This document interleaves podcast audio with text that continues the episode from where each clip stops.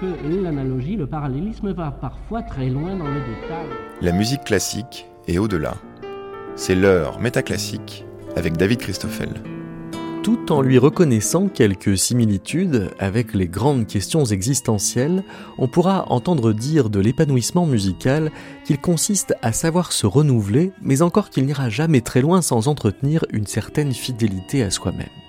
Et s'il n'y a pas plus important pour qui fait de la musique de temps en temps ou toute sa vie d'y investir des choses spécialement décisives, c'est donc par là qu'il devrait convenir d'interroger les créateurs dans ce qui se tisse d'un projet à un autre. Cela supposerait de sortir de la logique propre de tel ou tel opus pour se donner une chance de toucher à ce qui compte. Cela demanderait un renversement des habitudes journalistiques au lieu d'interroger les artistes sur leur actualité, sur leur projet du moment. Il faudrait organiser les choses pour leur permettre de déplier ce qui traverse les différentes étapes de leur parcours, ce qui se faufile dans leurs œuvres au fil des années. C'est exactement avec cette intention que ce numéro de Métaclassique accueille une invitée unique, la compositrice Violetta Cruz, mais à deux moments bien distincts dans le temps. Après l'avoir interrogée une première fois il y a une dizaine d'années, nous l'invitons à revenir sur ce qu'elle avait dit à l'époque et qui serait susceptible de tenir encore dix ans plus tard.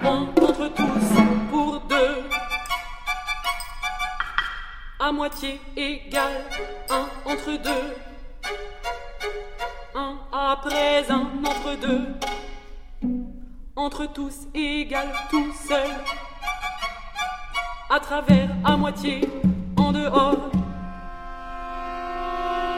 Seul petit, beaucoup égal sous un avant, à travers, après, à moitié pour deux, sous un tout seul, près de tous égal entre deux,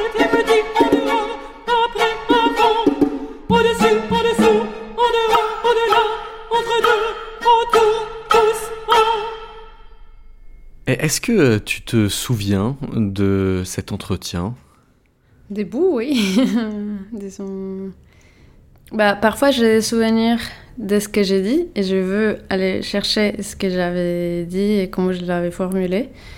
Donc euh, voilà, je vais chercher des choses euh, précises, mais je n'ai voilà, pas les souvenirs de tout. Euh, Peut-être euh, les souvenirs qui restaient plus forts dans ma tête, c'était la hum, comme une confronte, enfin une dispute que j'avais dans ma tête face à un beau son et une revendication d'un son moche entre guillemets. Enfin, c'était ça. Quels étaient les termes du débat à ce moment-là?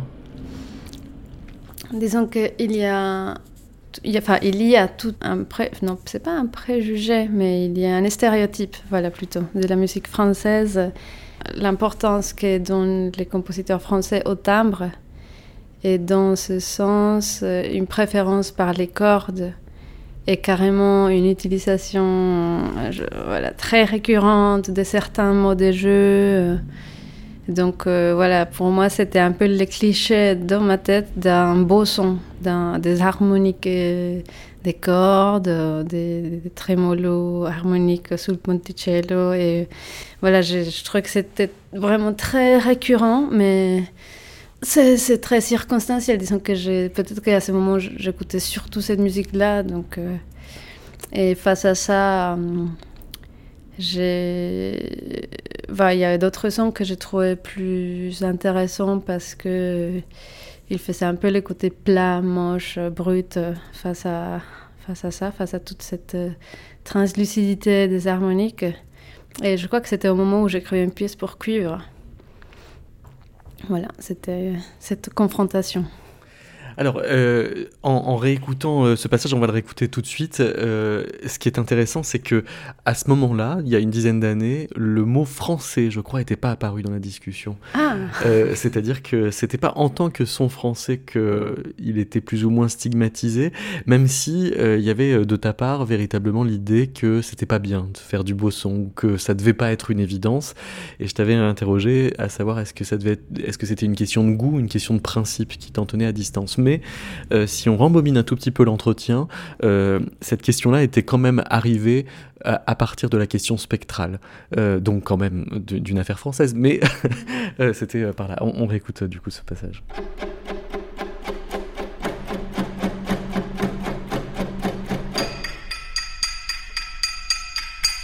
quelque chose très important dans la, dans la musique spectrale, c'est le, le, son en soi-même, la richesse du son, qui vient de, de l'analyse de, de la, du comportement acoustique et de prendre ça pas seulement comme modèle, mais aussi comme matière. Bon, il y a les pistes de Grissey qui sont structurées, mais aussi qui sont, qui sont des orchestrations des timbres complexes. Donc il y a une valorisation du son en tant que en lui-même à l'intérieur. Et ça produit des, des sonorités très riches. Bah, la première fois qu'on entend une piste spectrale, c'est assez étonnant en général. On découvre euh, une musique contemporaine qui est, qui est plus généreuse au niveau, au niveau du son, qui, qui bah déjà qui est beaucoup plus consonante, consonante que d'autres musiques contemporaines parce qu'elle est basée dans, dans la, la série harmonique. Voilà, c'est comme une.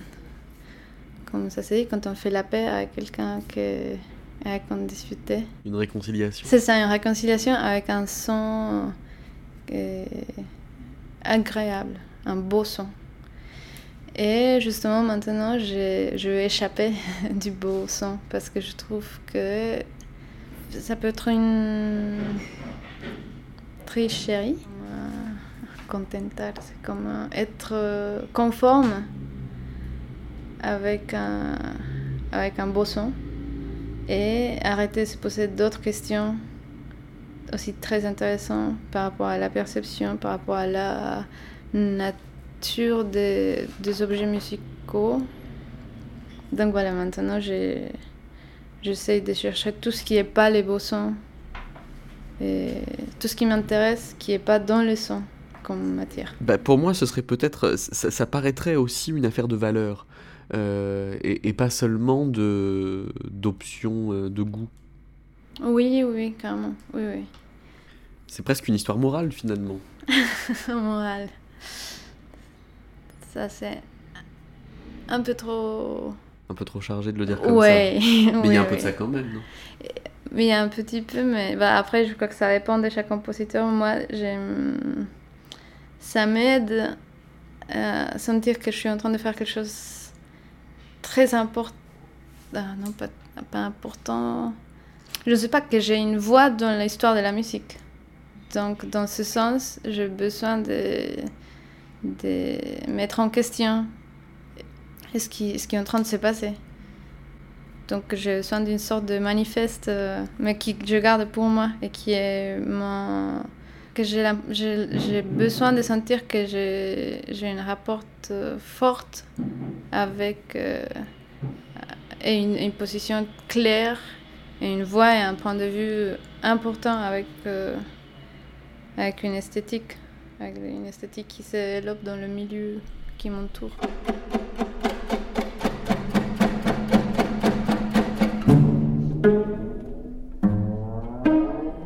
Mais est-ce que la délimitation entre euh, euh, ce qui à, l'époque semblait une, séparation assez nette entre le beau son euh, construit avec plein d'harmoniques tel que la musique spectrale arrive à, en construire et ce que tu voulais faire, donc presque un, son plus, plus sale ou je sais pas, est-ce que cette délimitation s'est déplacée en, changement, en changeant de nom?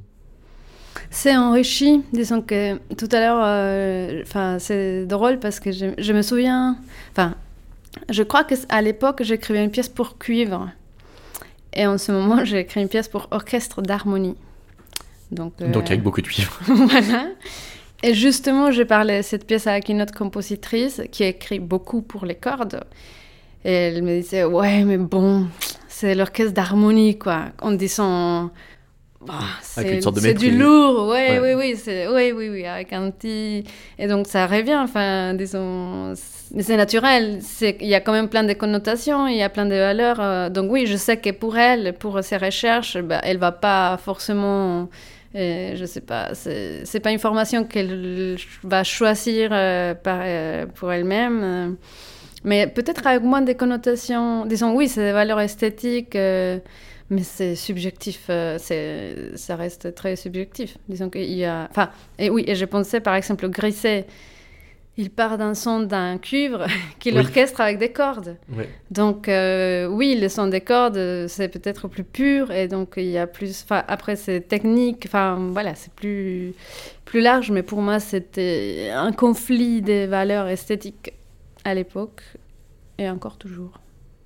Je me souviens, euh, avant d'avoir euh, réécouté, qu'on avait, et ça s'est confirmé en le réécoutant, euh, balisé euh, l'ordre des décisions quand on écrit une pièce. Je crois que je t'avais pas mal interrogé sur la question du titre, sur la question de comment on décide euh, de la durée, et puis comment on décide du panel des timbres.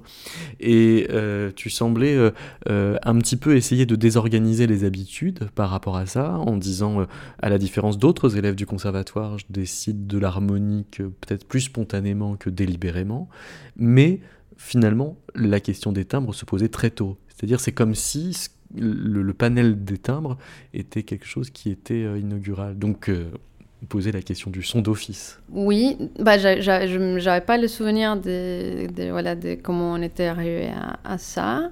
Maintenant, pour moi, la question se pose plus par des... Enfin, plus au niveau pratique, c'est-à-dire euh, pragmatique. Euh, on, me, fait une commande pour un ensemble X. Et donc, c'est à partir de cette formation que je vais voilà, chercher mes sujets, voir euh, quelles autres pièces j'ai pour ces mêmes instruments et voir quel va être le dialogue de la nouvelle pièce avec les anciennes. C'est plus dans ce sens que j'ai un nouveau projet et j'ai choisi la formation des, des rien, moi- moi-même. quoi. Hum, hum. Euh, je te propose de, de réécouter euh, ce, ce moment où euh, tu évoquais cette, cette- cette problématique autour de, de l'harmonique.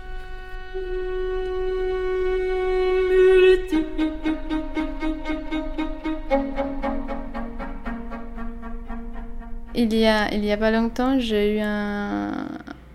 J'ai eu l'opportunité de montrer mon travail à un compositeur. Il m'a demandé comment est-ce que je choisissais l'harmonie et mes, mes pièces. Je lui ai dit qu'au au clavier. euh, et il m'a dit qu'il trouvait que c'était indispensable d'avoir un système. Et parce que l'oreille, elle était... En espagnol, c'est viciada. Comme- Vicieuse. Non, elle peut pas décider, quoi. Hmm, elle a trop de références culturelles pour être, euh, pour être un critère. Et justement, ce sont ces références culturelles ce qui m'intéresse comme critère. C'est-à-dire, il faut pas laisser faire les automatismes d'un système ou il faut pas laisser faire une théorie. Oui. Bah, Après, je l'ai dit que quand je travaille avec des systèmes, j'avais l'impression que la musique euh, elle m'appartenait moins, que j'avais moins les, les choix, j'avais moins la, la liberté sur elle. Mais lui, il m'a dit que, que, ça, que j'avais peut-être choisi, pas bien choisi les- le système. Ce qui est possible.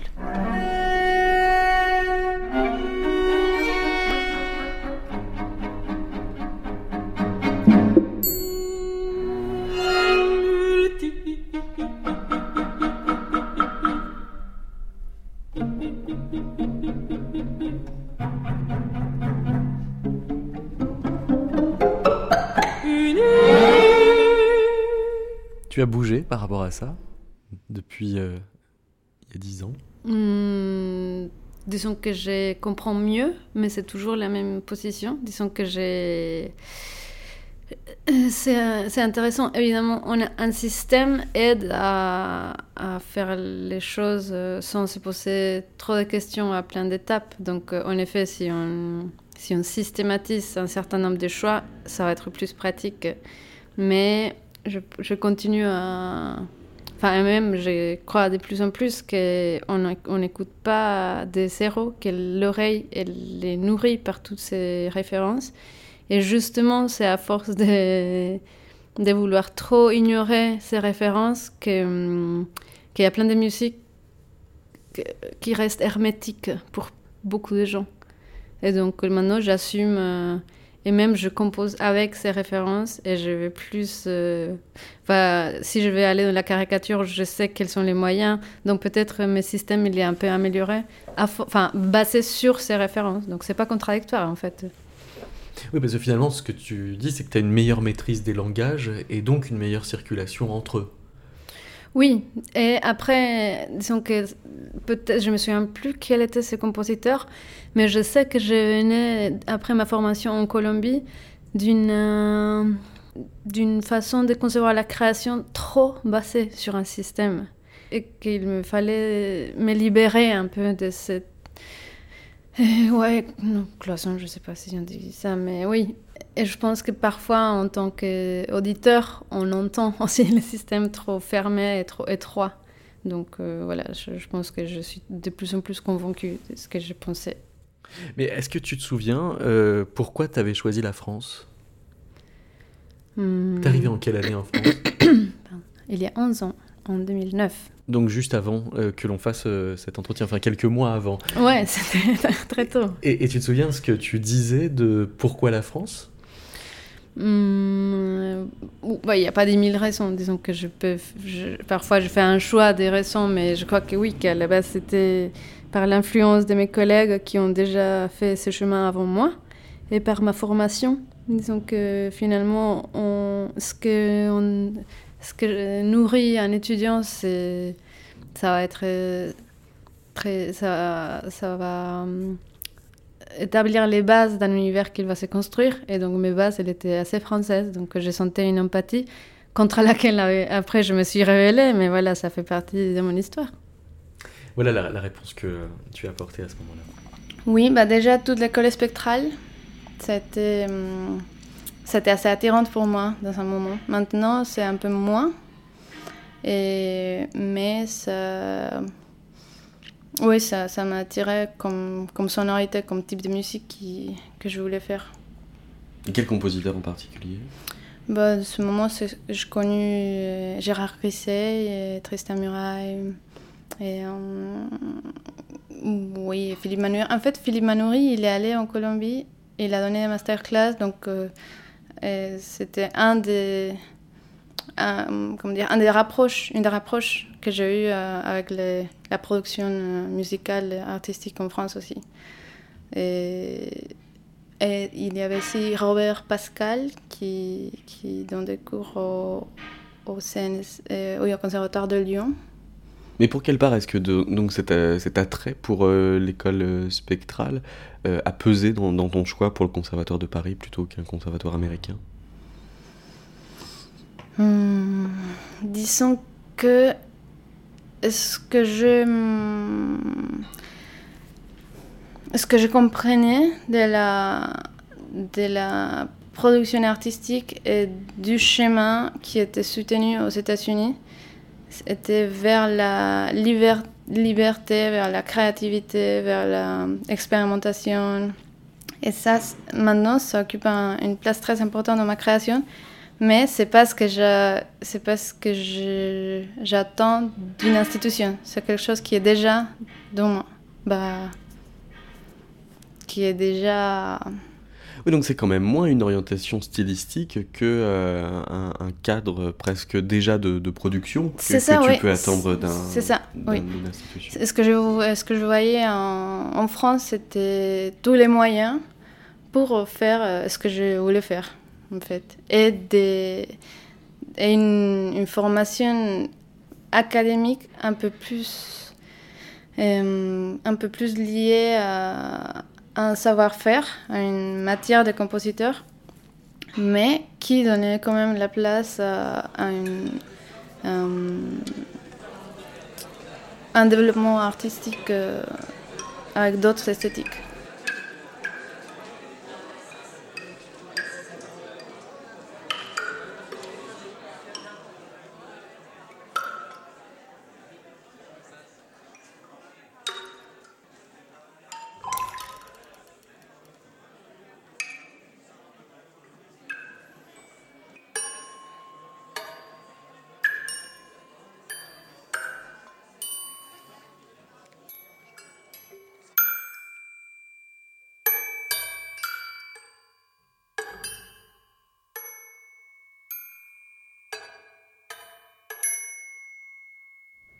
Tu es d'accord avec ce que tu as dit il y a 10 ans? Oui, bah, j'ai un peu plus de recul. normal parce que, hum, disons que, enfin, euh, je comprends qu'on est très les circonstances qu'on vit. À l'époque, j'étais plus, euh, je croyais qu'on était plus une essence. Enfin, je sais pas. Il y a, enfin, maintenant c'est plus facile pour moi de voir que ce qu'on m'a montré, euh, que j'avais plus de références d'une musique que d'une autre. Et après, voilà, on, va vers ce qu'on, là où on ressent le plus d'affinités. Et ça, mais si, les références changent en arrivant en France, bah, ça va réorganiser les poids. Et donc, euh, voilà, ça, va- ça va me faire changer les chemins. Et si ça se trouve, euh, j'ai. On- enfin, si j'avais choisi une école américaine, je ferais une musique plus française. Enfin, je sais pas, c'est très mobile. Est-ce que tu te souviens, tu faisais une distinction euh, qui euh, semblait vraiment importante par rapport à ce que tu composais entre timbre et texture? Elle tient toujours cette distinction? Ou- comment est-ce qu'aujourd'hui tu l'apprendrais? Bah, pour, en ce moment, je le vois plus comme des degrés de zoom. Voilà, les timbres, c'est tout près. Et la texture, euh, enfin, voilà, je vois. Enfin, quand je pense à la texture, je vois des choses un peu plus complexes, des lignes, des points, alors que timbre, c'est très pur dans ma tête. Ce sont des couleurs, ce sont des lumières. Mais hum, voilà, pour moi, une texture, c'est plus. euh, les couches, les rapports sont plus complexes. Donc, Tu hum, qualifies la différence en termes de relief? Pardon? Tu qualifies la différence en termes de relief? Oui, peut-être. Des... hum, hum, Ouais, c'est difficile. Enfin, disons que pour les, pour les comparer, il faut que je fasse appel dans ma tête à une chose très visuelle, parce que ce sont des catégories assez abstraites. Donc, en même temps, elles peuvent être différenciables, mais parfois, elles sont aussi synonymes. Donc, euh, ouais, c'est pas très... c'est- Ils, ont, elles ont un rapport complexe. Complexe mais catégories. très complémentaire. Alors que euh, y a une dizaine d'années, tu euh, n'avais pas le même vocabulaire pour qualifier la, la différence et tu lui, semble-t-il, faisais euh, euh, porter autre chose. On peut utiliser la texture, la- le mot texture de deux façons différentes. Il y a texture comme un, comme un matériau de la musique. Donc, c'est lié à un temps pas événementiel. Euh, c'est un temps plutôt homogène qui... Oui, dans la musique, par exemple, de, Ligeti, Bon, je pense surtout à Ligeti de Xenakis aussi. Il y a cette texture qui est une construction musicale, mais du point de vue de la théorie musicale, la texture, c'est le rapport entre les différentes voix ou plans présents dans la musique. Donc euh, la polyphonie, c'est un type de texture. L'homophonie, c'est la mélodie et l'accompagnement. Donc c'est un rapport des deux éléments de la musique.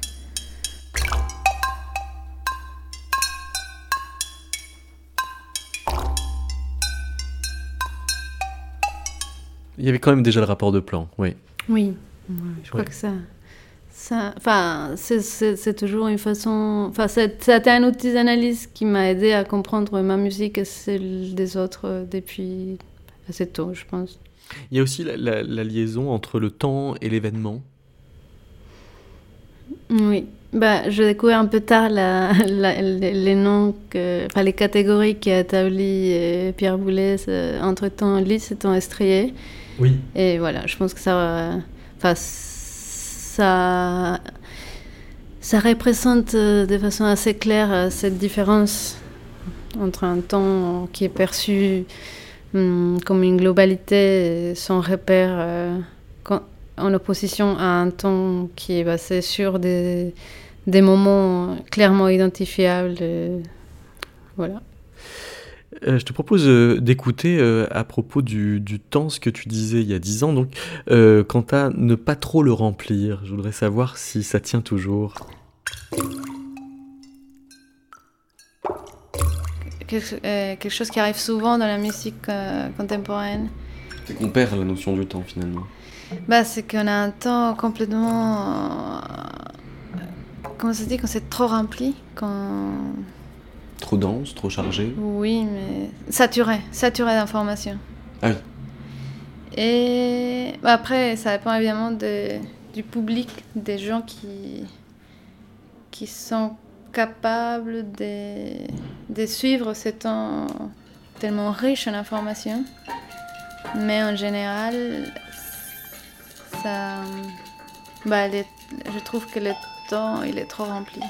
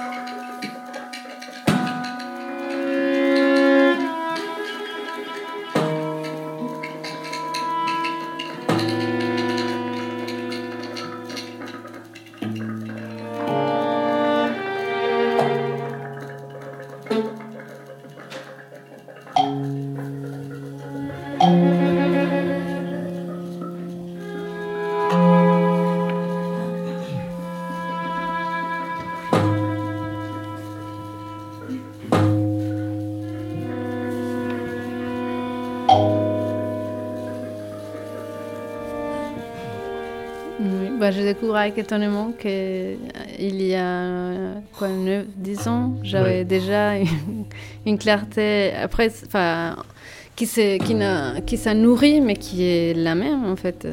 Et, ma- mais maintenant, c'est plus maîtrisé. Disons que ça continue à. C'est-à-dire que tu assumes mieux d'évider les choses?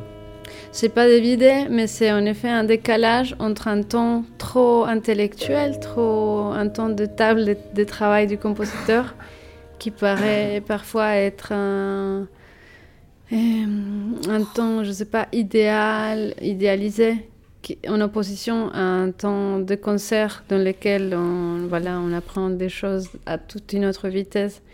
Et donc voilà, pour moi, c'était, et ça continue à l'être. Il y a des musiques que je trouve euh, indigestes, et je crois que j'ai, à un moment, j'ai affiné mon oreille pour me caler sur les temps denses des, des, compositeurs et des musiques euh, très riches et avec une complexité dans ces sons-là.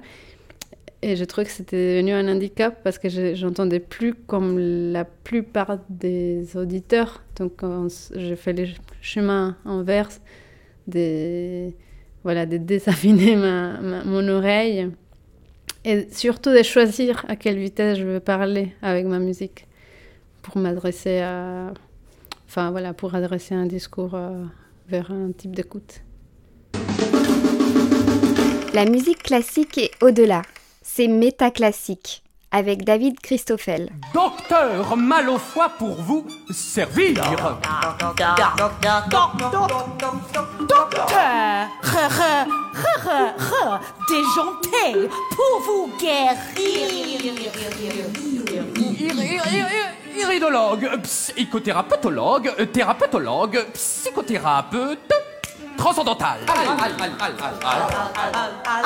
Al- Allergologue, balnéothérapeute, chiromancien. Ingénieur en maxilloplastie intégré. Éthiopathe, moyen-orientaliste, ayurvédique. Diététicien, minéraliste, éthicien, minéraliste, et ventéticien, minéraliste, et ventriste, et ventrilopath. Pathophysicien maricien, pathophysicien mariline, spécialine, pathophysicien marilis, spécialine, spécialicien maritis, maritime, spécialiste des troubles post-mortem. Éminent praticien de la médecine pour le corps. Excellent praticien de la médecine pour l'esprit. Diplômé des universités de Roncoin-la-Forêt et de Barbouille-les-Îles. Détenteur de la chaire de nanocapillotractation du Collège des métaphysiciens. Combien de, de temps euh, dure La Princesse Légère? Combien de temps? Euh, Elle dure 1 heure et 20 minutes, je crois. 1h20 minutes. Parce que euh, il y a 10 ans, tu ne concevais pas de faire une euh, œuvre de beaucoup plus de 30 minutes, tout en disant que de toute façon, la question de la durée n'était jamais vraiment la tienne, elle était souvent celle de la commande euh, qui t'était passée, où il y a un temps approximatif qui est défini par le commanditaire. et je t'avais posé la question, mais oui, mais si tu as 40 minutes, qu'est-ce que tu en fais? Et donc, la princesse légère dure deux fois plus. Est-ce que de, de, composer une forme longue, ce qui n'était pas forcément prévu euh, il y a dix ans, a changé tes repères quant à l'occupation du temps? Et eh ben maintenant, je me demande combien de temps musical à la Princesse Légère, parce que c'est pas une symphonie, disons de 1h20, c'est tout un autre projet. Et... Donc c'est plusieurs petites durées en fait. Et c'est même plusieurs types de musique. Disons que parfois ça, ça parle plus que ce que ça chante. Parfois on ne peut pas distinguer l'un et l'autre. C'était tout un, sujet avec les, les, metteurs en scène de quel est le temps. Est-ce que c'est le temps de l'action? Est-ce que c'est le temps de la musique? Et du coup, c'est ces dialogues euh, entre ces différentes vitesses, ce qui fait avancer le temps dans le spectacle, qui est beaucoup plus difficile à gérer dans une symphonie, par exemple, où c'est que de l'écoute musicale. Et donc, c'est toute l'attention sur la musique. Et voilà, enfin là, c'est une autre responsabilité. Je n'ai pas encore eu à, faire face à cette. Euh, voilà, une longueur comme ça, qu'en musique euh, instrumentale. Aussi, j'ai créé une pièce d'une trentaine de minutes, mais c'est avec un texte euh, déclamé. Donc, c'est le, temps du texte. Après, moi, j'ai choisi de durer et des vitesses dans les textes, mais voilà, ça change complètement le rapport au temps. Voici les résolutions euh, que tu pouvais euh, prendre à l'idée de faire un opéra alors qu'il n'en était pas encore concrètement question. Je te propose de l'écouter puis après de nous dire si tu as pu euh, effectivement tenir résolution.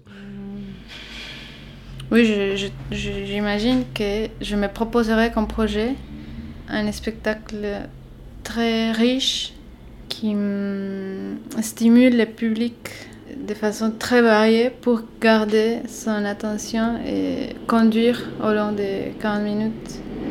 Et évidemment, avec des moments centrés juste dans la musique, mais, mais d'autres moments de, de détente de l'écoute, par exemple, vers euh, des, des moments plus visuels ou des plus des sensations avec des avec des euh, je sais pas des, de l'illumination comment dire? Oui des, des effets d'illumination par exemple.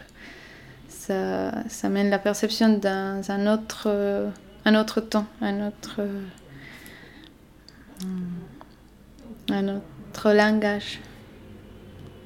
Alors dix ans après est-ce que ton expérience d'opéra a finalement comblé tous ces souhaits là bah oui, c'est drôle, j'avais toutes les clés déjà. non, je veux dire, pas toutes évidemment. C'est... Mais oui, j'avais conscience sur l'effet de justement cette respiration indispensable. Enfin, indispensable, non, on peut aussi écrire une pièce de 40 minutes euh, hmm, purement musicale, mais voilà, sur mon envie de gérer cette longueur euh, avec euh, différents types d'écoute. Donc, ouais, bah, ça c'est voilà, j'avais déjà cette envie et après j'ai trouvé les, les bons interlocuteurs euh, pour, euh, pour euh, les différentes temporalités de cette pièce longue. Parce qu'il y, y, a un certain euh, paradoxe entre les deux derniers extraits de l'interview d'il y a dix ans, quand tu dis d'une part, faut pas remplir trop le temps, euh, parce que d'une manière générale, il est peut-être trop rempli, et quand il s'agit de prendre des résolutions pour l'opéra, d'avoir le souci de ne pas euh, laisser l'attention du spectateur se relâcher, de tout faire en termes de renouvellement du propos pour y arriver. Ah non, non, moi je trouve que c'est tout à fait dans le même sens, c'est-à-dire que, et même souvent, voire très souvent, les opéras et elles ignorent ce besoin de changement d'écoute et donc on, assiste à des très beaux concerts. Sauf que voilà, on, on sort, euh, on sort pas du ton musical et là je trouve, euh, enfin pour moi c'est pas intéressant et du coup je reste dans une écoute euh, étrange où je vois des choses, mais voilà, je, reste dans un seuil euh, pour, qui est trop long pour un concert et qui ne tient pas trop compte de ce qui se passe sur scène. Donc, euh, non, au contraire, je pense que euh, les, enfin, les façons de solliciter l'attention du, spectateur ça va dans le sens de, de changer de densité pour, continuer, pour que ça continue à être. Va tenir compte de ses besoins d'audition et d'attention. Finalement, tu as, as peut-être plus maintenant quand même euh, souci d'être cohérente avec toi-même qu'avant? Non, toujours pas. Bah, cohérence, euh, cohérence, c'est un peu trop manichéen, quoi. C'est on l'est ou on ne l'est pas, et il y a un peu plus de jugement. Il faut être cohérent. Alors que, d'ailleurs, euh, avec voilà, dix ans après, je je revois cette époque de ma vie comme le, modernisme. C'est une espèce d'adolescence artistique dans laquelle on a besoin de ces manifestes desquels j'ai parlé. Parce que voilà, on doit croire à quelque chose, parce que c'est, enfin, on fixe un peu ces drapeaux depuis lesquels on voit le monde et les autres drapeaux. Et après, il y a une autre, euh, une, d'autres périodes que j'appelle les postmodernismes, mais c'est voilà, c'est toujours dans une histoire personnelle, dans lesquelles on accepte ces incohérences, sauf qu'on les appelle complexité. Parce que voilà, c'est, c'est plus. Euh, hmm, ouais, c'est moins, c'est moins univoque que ça. À l'époque, tu prononçais carrément le mot contradiction.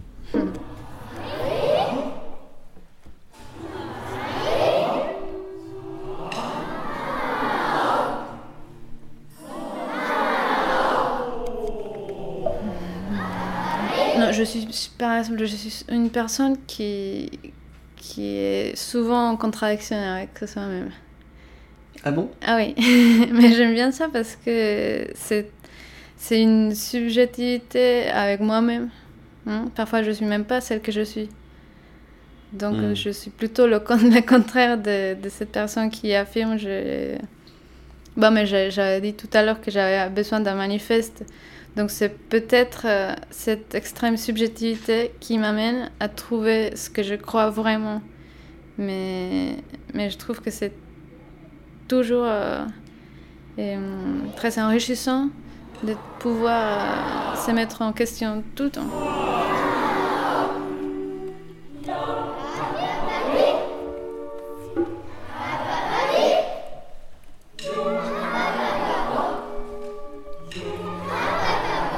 J'en déduis qu'il est presque insoluble alors euh, de savoir ce qu'on veut ou de savoir ce qu'on croit.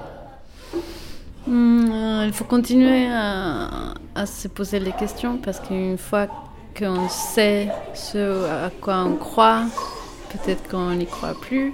voilà, Ah oui, c'est comme ces peines perdues, il faut continuer à la chercher. Oui, disons qu'il faut se méfier des, trop grandes certitudes. Enfin, pour moi, pour mon chemin, pour euh, et enfin, là, il y a une pièce très claire qui m'est venue dans la tête, dans laquelle je voulais mélanger la chanson latino-américaine et la musique classique. C'était complètement raté parce que j'avais pas cette euh, Enfin, c'était pas assez clair pour moi ces, ces, deux, identités et c'est. Hmm, oui, j'avais pas assez de recul pour parler d'une identité latino-américaine, c'était trop frais pour moi. Donc voilà, enfin, c'est intéressant, disons que ça, cette complexité, ce dialogue, euh, je ne pouvais pas me les poser à trois ans d'être arrivée en France, mais il a fallu, je ne sais pas, neuf ans pour que je puisse dire Ah oui, d'accord, ça c'est ça. Moi, j'écoute de la musique. D'ailleurs, j'écoute de la musique latino-américaine, surtout depuis que je suis venue en France parce que voilà parce que c'est avant j'avais pas besoin d'être latino-américaine je l'étais.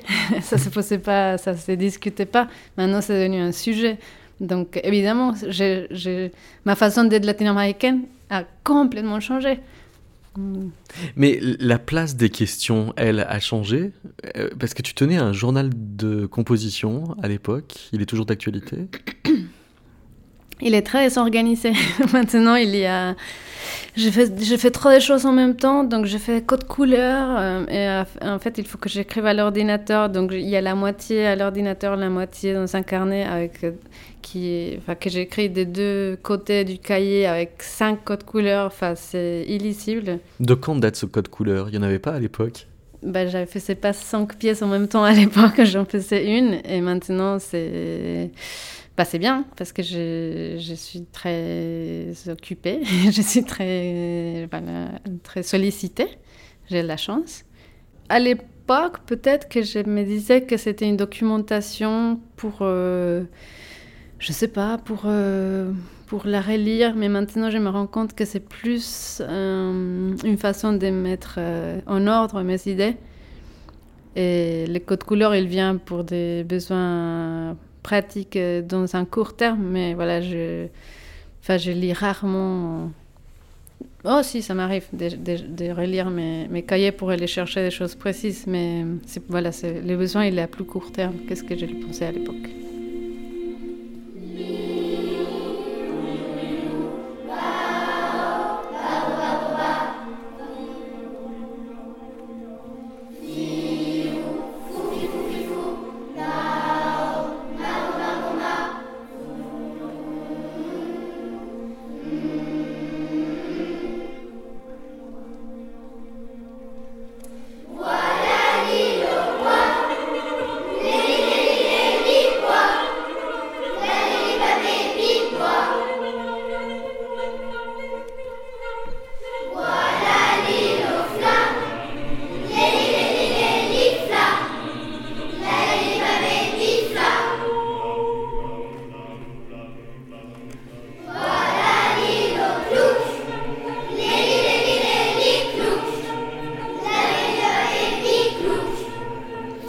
Voici ce qu'il y a dix ans, tu disais de ce journal de composition. Mais moi, je, pour moi, dès que j'écris une chose, ça, c'est comme si je la fixais un peu plus dans, dans ma tête.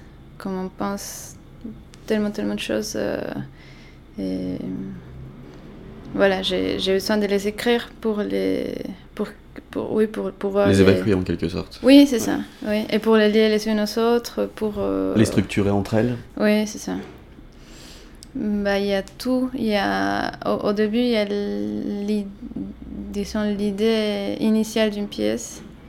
Et donc, c'est c'est assez abstrait en général. C'est comme des personnages ou des situations ou un type de sonorité que je vais construire. Ou, euh, et par exemple, dans la pièce euh, de, de Klaus Stalker, de Big Bucket, c'était un, comme, un, comme une sensation de, de distance comme. Bah, c'est une pièce pour cuivre. Donc, euh, mon point de départ, c'était une sorte de, de situation de mal à l'aise avec une trompette très proche.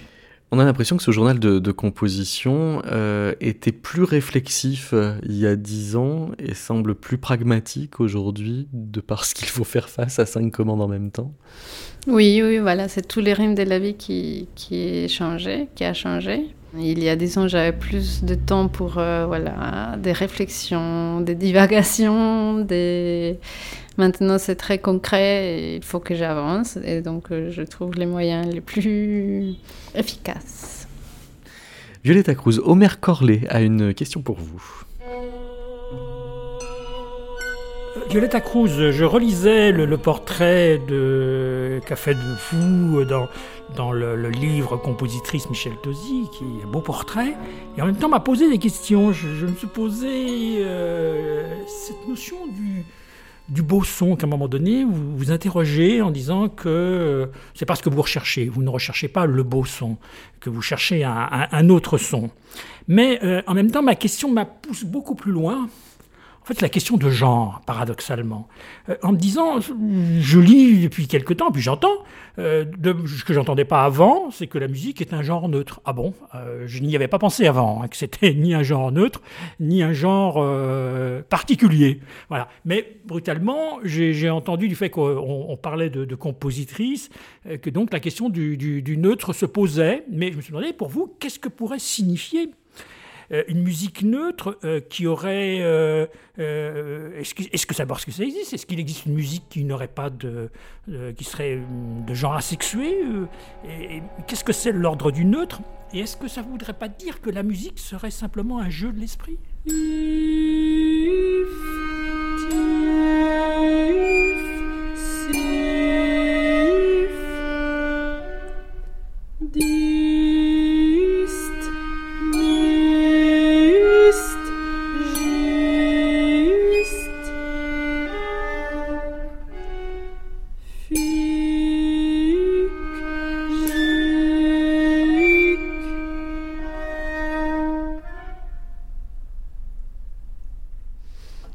C'est une question qui, voilà, qui pareil, qui, s'est posée à, différents moments dans mon parcours.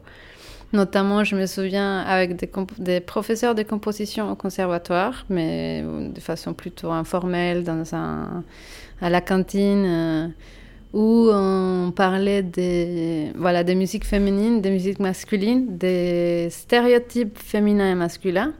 Et donc, euh, et, enfin, Louise Naon, elle disait peut-être ma musique est très féminine parce que moi j'aime beaucoup les sons très délicats et peut-être que moi aussi ma, ma, ma dispute avec les beaux sons c'était aussi une revendication d'une puissance qui semblerait pas tout à, enfin, pas féminine et je sais aussi que quand je. Enfin, il y a 11 ans, quand je suis arrivée en France et que je disais que mes compositeurs préférés étaient Xenakis et Varese, bah, ça faisait un effet de. Ah ouais, c'est une musique un peu rude.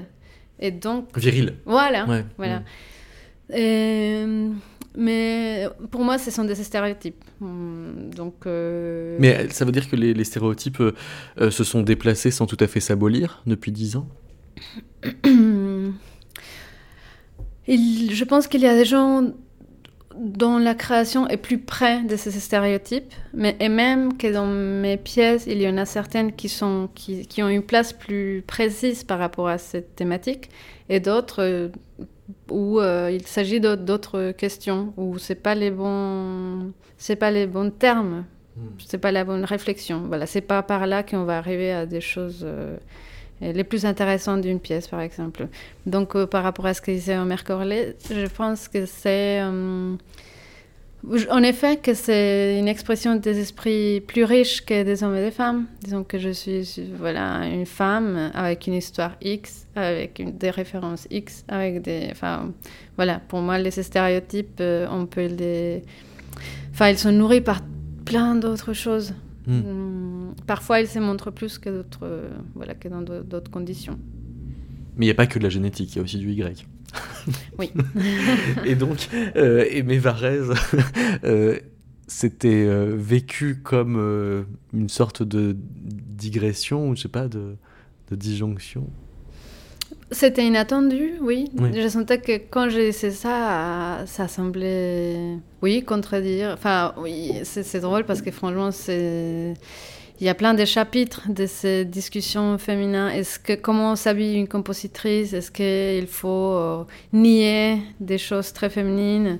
Euh, Après, j'ai rencontré des féministes qui, au contraire, sont, ont des images, enfin, s'habillent de façon très hyper féminisée pour euh, dire alors est-ce qu'on peut pas soutenir un stéréotype et en même temps, enfin voilà, est-ce qu'être intellectuel, c'est être anti-femme? Enfin voilà, c'est très complexe aussi. Le, et, disons, le, il y a plusieurs féminismes, ça aussi j'ai découvert en France et il n'y a pas très longtemps.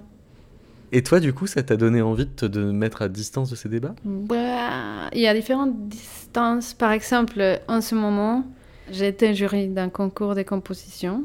Bah, je suis toujours pour des femmes compositrices parce que le concours n'est pas encore fini. Et donc ça a poussé, enfin voilà, c'est vraiment... Déjà, on a reçu des critiques comme quoi c'était pour des femmes et non pas des personnes non binaires. Voilà, c'est plein, enfin ça ouvre des portes à d'autres discussions. Et la thématique du concours était le miroir. Et moi, ça m'a attiré l'attention une candidate qui s'est posé la question du miroir d'un point de vue des femmes. Et donc, où ça devenait le sujet? Qu'est-ce que c'est un miroir pour une femme? C'est pas la même chose que pour un homme. Après, moi, je me pose la question à quel point on arrive à parler de ça dans une pièce sans qu'elle fasse un peu trop manifeste? Quels sont les langages de chaque compositeur pour aborder des sujets politiques? Moi, ça me paraît un peu compliqué si c'est pas par un texte, si c'est pas de façon très directe, parce que ça reste un peu une information de nos des programmes. Donc euh, voilà, enfin, il y a plusieurs distances euh, mm, pour euh, politiser ou pas la musique. Parce que toi, toi au départ, tu as une espèce de de, sortie de route de, d'un chemin qui aurait pu être ton chemin de musicienne, qui est celui de la concertiste qui joue de la clarinette. tu m'avais raconté il y, a, dix ans, on va le réécouter, que t'engager dans la composition, c'était déjà désobéir à ce qui aurait pu être un ordre donné, à savoir s'exhiber pendant quelques minutes en faisant un solo. Oui. D'ailleurs, euh, quand tu as dit beige, je me suis, enfin, j'ai j'avais toujours les, lunettes du genre, et je trouve que, enfin, ouais, je sais pas si c'était très pertinent. Est-ce que Mais toi, pour toi, c'est quand même euh, une meilleure conquête d'essayer de retirer les lunettes du genre que euh, de les multiplier à tous les endroits de. De bah, la musicale? Oui, là je trouve que c'est pas intéressant. Disons, est-ce que l'interprétation euh, on peut la comparer à, à s'exhiber Ben non, pour moi, c'est pas du tout. Euh, je le vois pas du tout comme ça. Donc euh, là, c'est hors discussion du genre. Alors voilà comment tu en parlais il y a 10 ans. Quand j'avais 15 ans ou 16 ans, je jouais la clarinette. Et j'aimais pas le, bah, les spectacles, les moments. la situation de concert. Oui, en fait. c'est ça, j'ai testé ça. Et je j'arrivais pas à, me faire l'idée que toute une, toute une préparation, c'était hum, juste pour un moment très court où normalement tout se passait très mal parce qu'il y avait tous les nerfs et tout. Donc euh, ça me stressait beaucoup et ça m'intéressait pas autant pour faire l'effort de, de contrôler les nerfs et tout ça.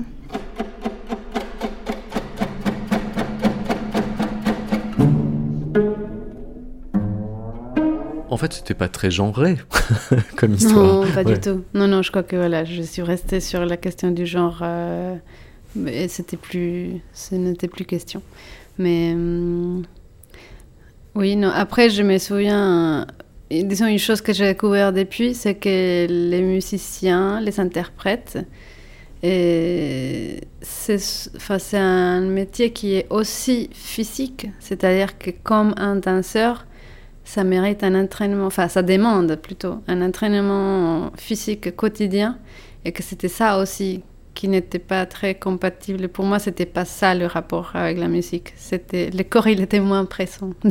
C'était oui, ça, ça, je l'ai découvert euh, après en voyant euh, toutes les heures de travail. Euh, et, je me demande, enfin, je me souviens, pardon, quand j'ai quand j'ai étudié la clarinette, quand on me disait que j'allais devoir faire des notes longues toute ma vie.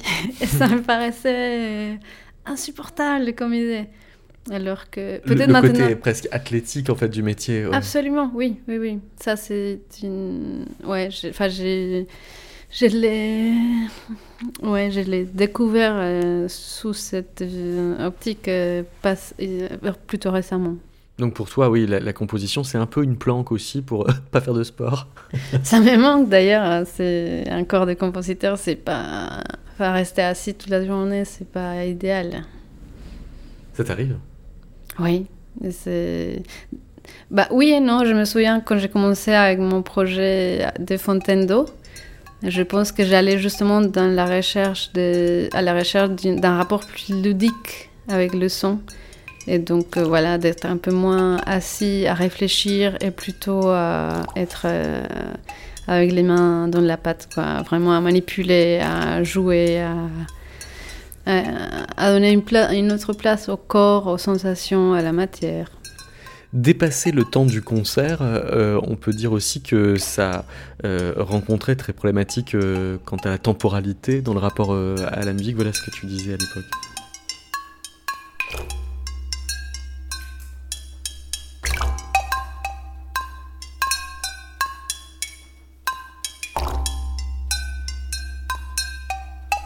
Si la vie du temps musical ne dépend pas de moi, ça va très bien. Ben, ne dépend pas de moi en tant que. que oui, qu'interprète. Il n'y a aucun problème. C'était. Je, je pense par exemple tout le temps, quand je fais la musique, quand j'écris, et hum, à ce temps vivant, à ce temps.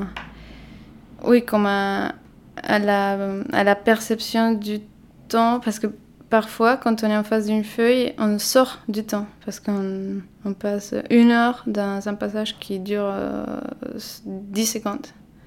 Donc on est ailleurs, ce temps vivant. Oui, donc j'essaye de hum, aller à la sensation d'une écoute en concert. Donc il y a une espèce de, de projection dans un temps réel Oui, tout le temps. Qui, qui, qui a une valeur ouais, de stabilisation du propos ou de... C'est fait pour euh, stabiliser le propos ou pour euh, euh, maintenir une ligne de, de lisibilité ou quelque chose comme ça? Oui, c'est parce que parfois on, on peut trop élaborer un temps théorique dans une feuille de papier qui va se comporter très différemment dans la, dans la ligne du temps réel.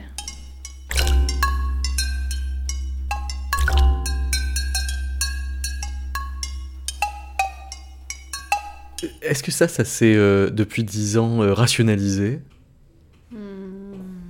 Parce que j'imagine que tu objectives beaucoup mieux le temps qu'il te faut pour écrire une pièce de 12 minutes, par exemple.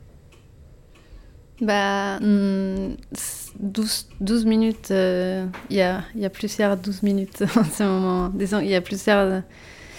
Euh, comment dire C'est. hum, Ah oui, c'est-à-dire c'est pas la même chose si c'est 12 minutes pour quoi tu raccordes ou 12 minutes pour un orchestre d'harmonie. Par exemple. Ouais. Non, disons que j'ai amélioré ma méthodologie pour aller plus facilement, pour me mettre plus facilement dans cette situation du temps qui passe, en fait. Le temps devant une feuille ne passe pas. Maintenant, je, je- je les appelle des audio-écritures et j'enregistre ce temps.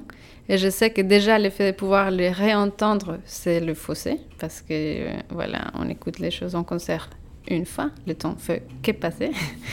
Mais au moins, voilà, je, je sens le temps que je suis en train d'écrire. Donc, euh, c'est un peu la, les stratégies que j'ai trouvées pour euh, sortir de ces pièges du temps écrit et, que, et surtout écrit. Je me souviens de toutes ces heures à- devant la même feuille, devant la même mesure, à me dire euh, qu'est-ce qu'il faut bien que je mette ici sans, sans me rendre compte que c'était un instant et que, voilà, que. Enfin que c'était pas du tout les bons outils pour les questions que je me posais à l'époque. Donc euh, voilà, je suis contente de au moins souffrir moins, enfin passer moins de temps à, à me poser les mauvaises questions. Donc si on reparle de tout ça dans 10 ans, euh, tu seras peut-être passé à la composition instantanée. Par exemple. non, non, je me, je sais pas. Je, je crois que je vais continuer à écrire, euh, mais que, enfin, j'espère que ça, que je trouverai de plus en plus facilement les réponses. Je me poserai à chaque fois d'autres questions pour continuer à chercher mes réponses. Et tu penses que tu en seras à 10 couleurs dans ton journal de composition? C'est-à-dire tu auras deux fois plus euh, d'œuvres en cours? Ouais, ça c'est. On perd, perd un peu d'énergie à passer d'une couleur à l'autre. Moi, j'aimais beaucoup le temps où j'écrivais l'opéra. Après, c'était obsessionnel. Ça aussi, c'est pas tout à fait sain. Mais voilà, c'était un entonnoir. Tout- toute ma vie s'adressait à. Toutes les énergies allaient converger dans un point. Ça, c'était plus simple dans un point de vue. Plus simple mais pas si sain. Hmm, ouais, bah, ça peut être que ça, ça peut pas être si c'est plus complexe toujours. Merci beaucoup, Violetta Cruz. Avec plaisir. Je sais. Mes questions n'ont pas de réponse. Et c'est pourquoi je les pose. Pour qu'enfin se taise le discours des effets et des causes. Il n'y a que deux choses, entends-tu? Tes corps nus qui s'échauffent pour un baiser. Et la loque du corps qui durcit. Il y a la courbe tenace de la colline, repos du grand ciel bleu éternel, face à la corruption des charniers. Il y a face au fracas la strophe claire des visages. Il y a nous qui cherchons à tâtons dans la pleine lumière le mur chauffé par l'été pour poser notre épaule et retrouver un temps en confiance dans la chaleur du monde.